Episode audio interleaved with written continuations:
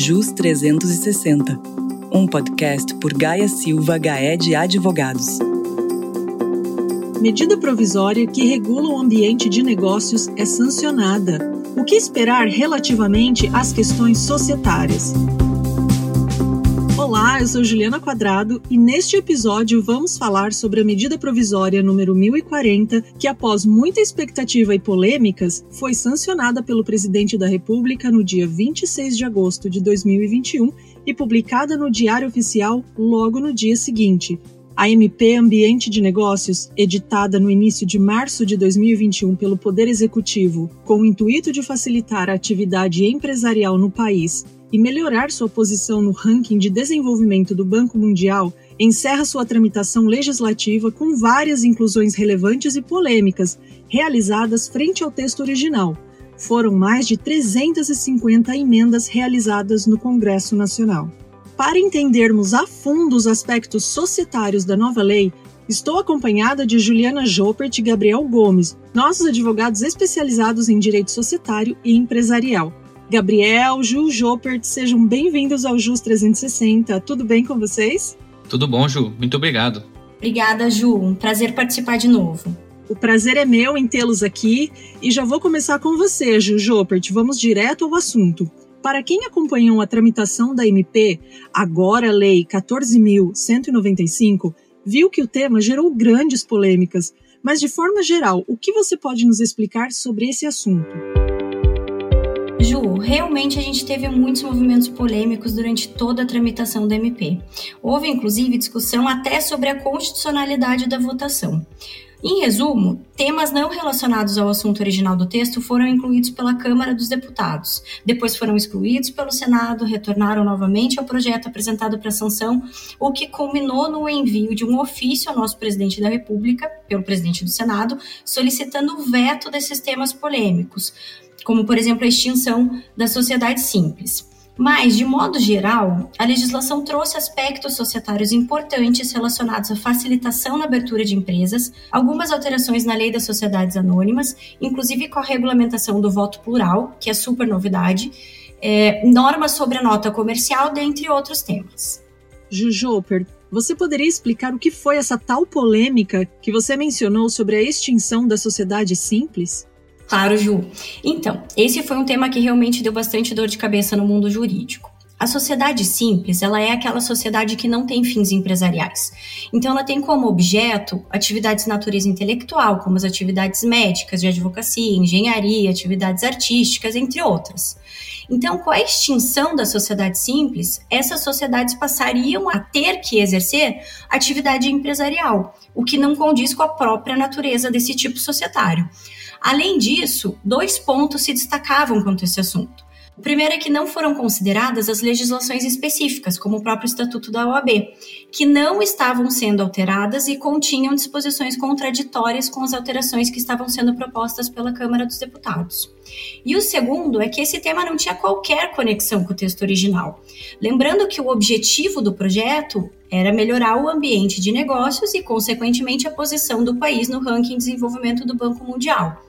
Embora a Câmara tenha incluído o tema alegando se tratar de desburocratização empresarial, não se identificou qualquer elemento de desburocratização nesse assunto. Então, o veto presidencial já era esperado pela comunidade jurídica e evitou uma série de questionamentos e ações judiciais que certamente viriam pela frente. Entendi. Gabriel, sobre a intenção de desburocratização, o que a nova lei trouxe de interessante quanto aos aspectos societários? Ju, a lei trouxe alguns temas adicionais neste capítulo de desburocratização, que tratam sobre os estabelecimentos virtuais, sobre as sociedades anônimas e sobre as empresas individuais de responsabilidade limitada, as EIRELIs. Sobre os estabelecimentos virtuais, a verdade é que não houve muita novidade. Na prática, esses estabelecimentos já existiam, a diferenciação era feita no momento da consulta prévia de solicitação do alvará. O que acontece agora é que a própria lei estabelece sua existência e destaca que é possível a utilização do endereço de um dos sócios para fins de registro. Vale dizer de novo que isso também já acontecia, ou seja, já era possível utilizar o endereço de um dos sócios desde que a consulta de viabilidade permitisse a execução da atividade no local indicado. Quanto às sociedades anônimas, houve uma alteração no artigo que trata sobre a denominação destas sociedades, já que a partir de agora a designação do objeto social no nome da empresa passa a ser facultativa. E no caso das Eireles, a nova lei estabeleceu que aquelas existentes na data em que a lei entrou em vigor seriam transformadas em sociedades limitadas unipessoais, independentemente de qualquer alteração em seu ato constitutivo. Do ponto de vista prático, a extinção das Eireles já faz todo sentido, já que a partir da lei da liberdade econômica passou a ser possível que uma sociedade limitada seja composta por apenas uma pessoa. Mas eu e a Jujoper estávamos discutindo o texto aprovado e a gente precisa comentar que é uma impropriedade técnica. Isto porque a nova lei não alterou o Código Civil, de modo que, não havendo revogação do artigo que trata da Eireli, em tese ele continua vigente, e, portanto, não se poderia falar em extinção deste tipo societário. Não é mesmo, Jujoper? É verdade. Claro que a gente sempre precisa analisar a intenção do legislador quando ele editou a norma, e é evidente que o resultado que se procurava aqui era a extinção das Ereles. Mas o fato é que, sem a exclusão do artigo 980A do Código Civil, acabou criando-se um buraco legislativo, porque, em tese, o tipo societário continua existindo. Ponto interessante, pessoal. E com relação às sociedades anônimas, quais as principais novidades trazidas pela MP?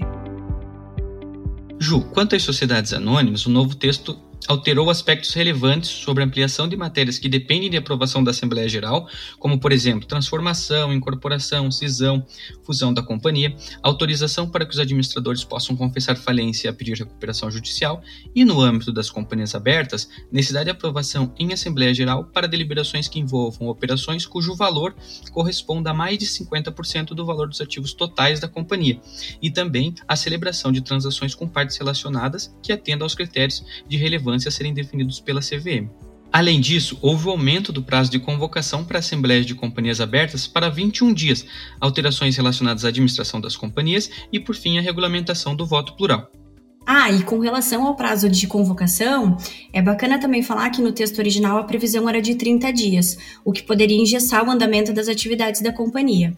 Então, essa redução para 21 dias já equipara o Brasil a países que estão melhor ranqueados, mas sem dificultar demais o dia a dia das empresas. Legal, pessoal. Parece que de fato houve alterações significantes no âmbito da lei das sociedades anônimas. Com relação às regras relacionadas à administração, quais as principais novidades trazidas pelo novo texto legal? Ju, no tocante à administração, a MP positivou aspectos já bem vistos sob a ótica de governança corporativa, como, por exemplo, vedação ao acúmulo de cargo de diretor-presidente e presidente do Conselho de Administração ou principal executivo da companhia. Neste último caso, a CVM poderá editar um ato normativo para dispensar tal obrigatoriedade, e a participação de conselheiros independentes nas companhias abertas. Por outro lado, e que não fazia parte do texto original do MP, o novo texto trouxe a possibilidade do diretor ser residente e domiciliado no exterior. Neste caso, aplicam-se as mesmas regras de posse e validade de eleição do conselheiro residente e domiciliado no exterior. Ou seja, a posse ficará condicionada à constituição de representante no país, com poderes para até no mínimo três anos após o término do mandato poder receber citações, intimações, etc. Nós até discutimos sobre alguns impactos relacionados à possibilidade de diretor ser residente no exterior, como a dificuldade de responsabilização desses diretores pela prática de determinados atos e também para o exercício prático de administração, considerando que possivelmente não estará no dia a dia da companhia. Gente, eu estou impressionada. Foram realmente alterações significativas no âmbito da administração. Ainda referente às sociedades anônimas, foi comentado sobre a regulamentação do voto plural. Jujoper, o que esse novo mecanismo possibilita às companhias? Então, Ju, com a nova lei passa a ser possível a atribuição do voto plural a uma ou mais classes de ações. A intenção aqui é colocar o Brasil no mesmo padrão de países como os Estados Unidos e evitar que empresas brasileiras continuem optando por abrir capital por lá diante das condições mais favoráveis. Inclusive, esse é justamente o maior ponto de crítica dos entusiastas do voto plural, já que nos Estados Unidos as companhias possuem liberdade para definir suas regras em seus estatutos e de acordo com a sua realidade.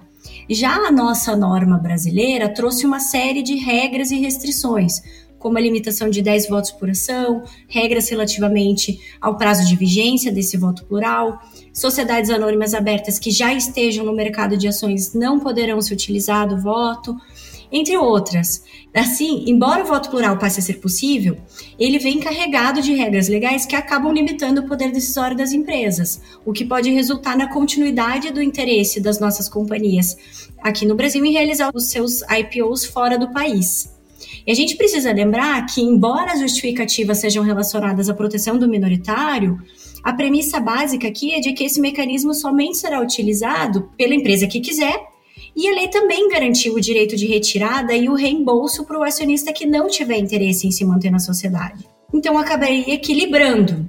De todo modo, parece que, mesmo com muitas regras, a inclusão do voto plural no nosso ordenamento jurídico é sim um avanço. Gabriel, eu também vi que vocês mencionaram sobre a nota comercial. O que você poderia comentar sobre isso? Ju, esse é um dos temas que a Câmara dos Deputados adicionou ao texto original. Na realidade, a nota comercial já existia, mas não havia regulamentação expressa. Com o novo texto, ela passa a ser conceituada como título de crédito não conversível em ações, de livre negociação, representativo de promessa de pagamento em dinheiro, similar a uma debênture não conversível em participação. Além disso, agora é expressamente permitida a emissão da nota comercial para sociedades limitadas, sociedades anônimas e inclusive cooperativas, sendo de competência dos órgãos da administração a sua emissão.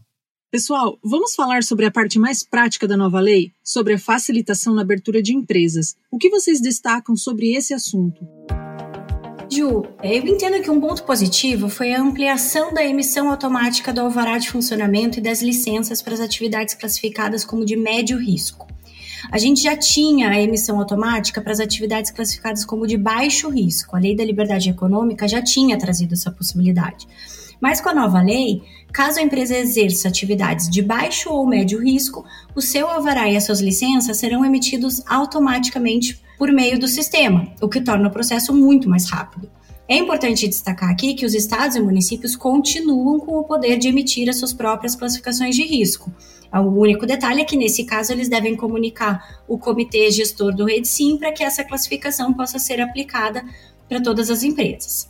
E vale lembrar que isto, em hipótese alguma, significa que tais empresas não serão fiscalizadas ou que elas não têm obrigação de cumprir com as regras de segurança sanitária, ambientais, de prevenção contra incêndio, etc.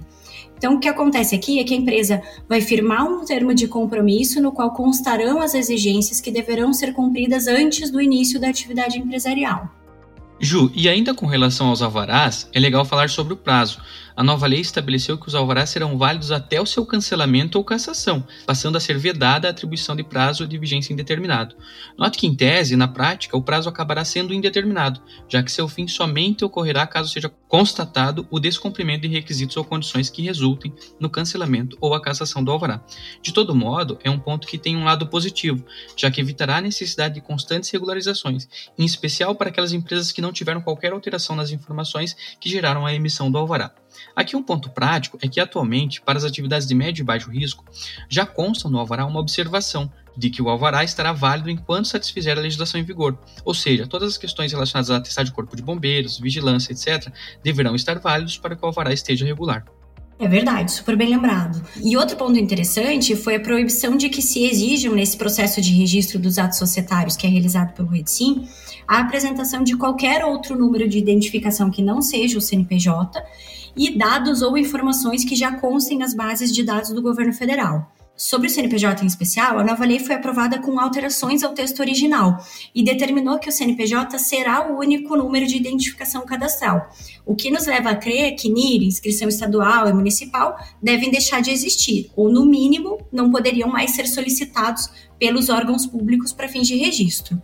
Já no que diz respeito à solicitação de informações, Pode parecer besteira, mas essa é uma mudança excelente, porque em diversos casos o registro de um processo, que deveria levar cerca de cinco dias, acaba sendo postergado desnecessariamente para atualizações de cadastro ou para apresentação de informações que já foram fornecidas anteriormente. Então, a permuta dessas informações entre os entes federais, estaduais e municipais certamente vai resultar em maior agilidade nos processos. Claro que fica o alerta também de que isso ainda vai depender dos nossos órgãos públicos se adaptarem para atender a nova regulamentação, já que hoje, como a gente já mencionou em outros podcasts, os sistemas são bastante travados, principalmente nas esferas municipais porque na sua grande maioria não tem uma integração efetiva junto aos sistemas das juntas, Receita Federal e Receita Estadual. Vale dizer, inclusive, que essas regras já estavam vigentes no período de vida da medida provisória, mas na prática não estavam sendo respeitadas pelos órgãos públicos. Legal, Jujoper. Gabriel, algum ponto adicional? Ju, acho que vale rapidamente mencionar que os atos a serem arquivados nas juntas comerciais não precisarão mais de reconhecimento de firma. A gente já teve uma série de idas e vindas sobre o assunto e atualmente essa exigência dependia da subjetividade do vogal que analisava o processo. Agora, com a previsão em lei, essa exigência não poderá mais ser feita. Lembrando que em muitas juntas comerciais, os registros já são realizados de maneira eletrônica, o que garante, inclusive, uma maior segurança contra falsificações. E por fim, a partir de agora, os órgãos envolvidos no registro e legalização de empresas vão precisar manter presencial e fisicamente instrumentos e documentos que permitam aos usuários a obtenção de informações sobre registros, documentos exigíveis para cada etapa do processo, etc. Para aqueles que utilizavam esses órgãos, isso vai ajudar muito, mas ainda temos diversas falhas de sistema que não permitem o registro de maneira eletrônica e, nestes casos, o usuário é obrigado a abrir chamados, entrar com Fale Conosco, o que leva cerca de mais de três dias para obter a resposta e ainda assim muitas vezes sem a resolução efetiva do problema. Legal, pessoal. Até aqui vocês trouxeram vários pontos interessantes, significantes e positivos. Mas agora eu quero saber de vocês. Existe algum destaque negativo na opinião de vocês? Olha, existe um ponto no MP que eu e o Gabriel a gente vem discutindo bastante e que trata sobre a questão do nome empresarial. Existem dois pontos sobre esse assunto. O primeiro é que a partir da nova lei tornou-se possível constituir a empresa sem a indicação do seu nome. Então, a lei que dispõe sobre o registro público de empresas, ela foi alterada e a indicação do nome passa a ser facultativo, que antes era obrigatório, o que realmente já não fez muito sentido para nós. Se o nome empresarial não for incluído no ato de constituição, fica a pergunta: como essa empresa vai ser identificada? O que nos leva ao segundo ponto. O nome empresarial poderá ser o CNPJ seguido da partícula identificadora do tipo societário ou seja, CNPJ, Sociedade Limitada ou CNPJ, Sociedade Anônima. Esse ponto já estava no projeto original, com a suposta justificativa de que isso melhorará a posição do país no ranking do Banco Mundial. A gente não sabe dizer se isso será realmente relevante para o ranking, mas o fato é que operacionalmente também não faz muito sentido, né, Gabriel? Pois é, Ju, do ponto de vista operacional, vamos precisar esperar uma atualização nos procedimentos das juntas comerciais, já que na consulta de viabilidade somos obrigados a informar a razão social, seja ela firma ou denominação, para avaliação de semelhança, por exemplo. Apenas após o resultado da consulta é que a constituição da empresa era possível, sendo o nome um item obrigatório. Agora, não sendo mais obrigatório, parece que a consulta não poderá mais exigir a indicação da razão social, deverá ser o item facultativo. Além disso, não ficou claro como vai ser definida a utilização do CNPJ como nome. Atualmente, esse número apenas é obtido após o registro do ato constitutivo. Então, em tese, teríamos que constituir a sociedade sem nome e depois fazer uma alteração para incluir o Na razão social. Ou então, que o sistema fosse reformulado de modo que o CNPJ fosse gerado no momento da consulta prévia. Ficou realmente muito estranho.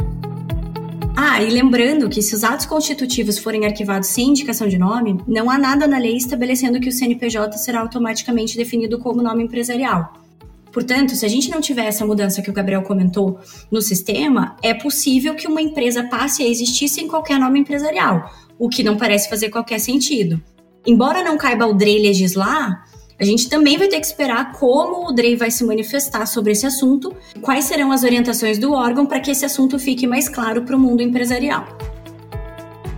Ju Joper, Gabriel, eu agradeço muito a participação de vocês neste episódio falando sobre os aspectos societários da nova Lei Ambiente de Negócios. Muito obrigada e voltem sempre que tiverem novidades. Muito obrigado, Ju. Obrigada, Ju. Agora a gente fica de olho esperando as orientações dos órgãos e preparados para atualizar o pessoal assim que a gente tiver novidade. E você, quer saber mais sobre esse assunto? Então acesse gsga.com.br ou siga nossa página no LinkedIn e também em nosso canal no YouTube. Um abraço e até o próximo JUS 360.